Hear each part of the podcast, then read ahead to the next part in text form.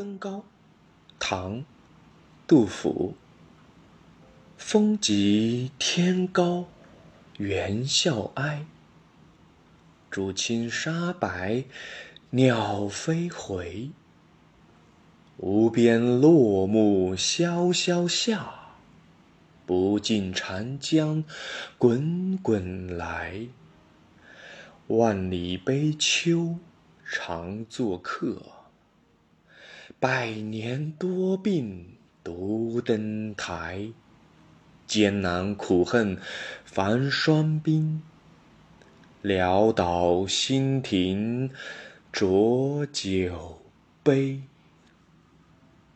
登高作于唐代中大历二年（公元767年）秋天。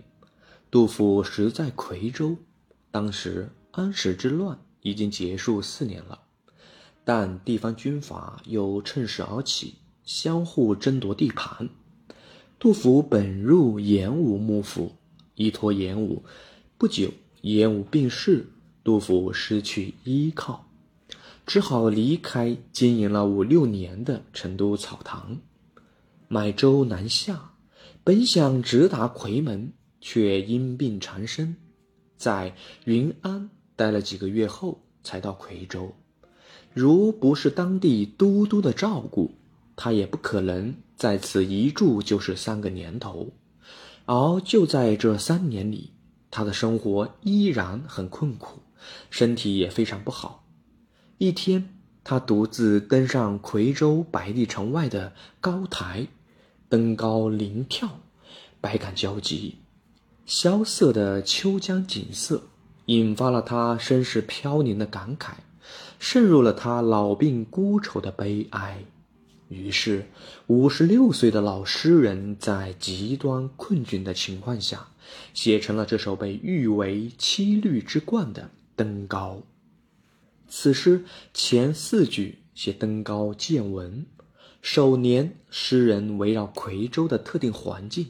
用“风急”二字带动全联，一开头就写成了千古流传的佳句。夔州以园多著称，峡口更以风大闻名。秋日天高气爽，这里却烈烈多风。诗人登上高处，峡中不断传来高原长啸之声，大有空谷传响、哀转久绝的意味。诗人移动视线，由高处转向江水舟渚，在水清沙白的背景上，点缀着迎风飞翔不住回旋的鸟群，真是一幅精美的图画。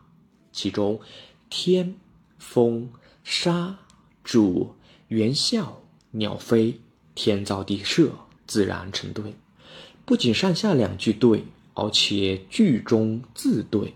读来富有节奏感，颔联集中表现了夔州秋天的典型特征。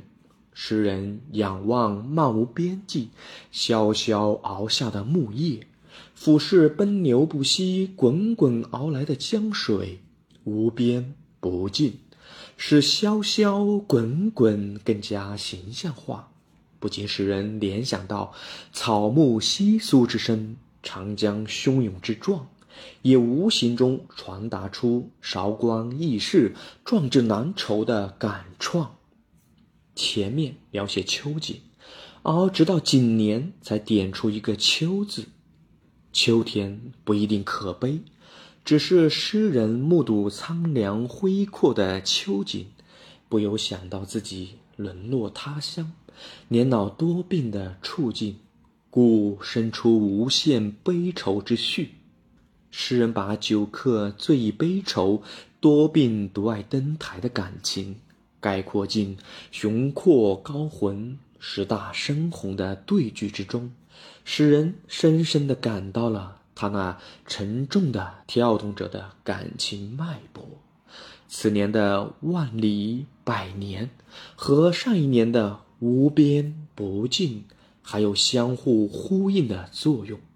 诗人的羁旅愁与孤独感，就像落叶和江水一样，推排不进，驱赶不绝。情与景交融相洽。诗到此已给做客思乡添上久客孤独的内容，增入悲秋苦病的情思，加进离乡万里人在暮年的感叹，诗意就更见深沉了。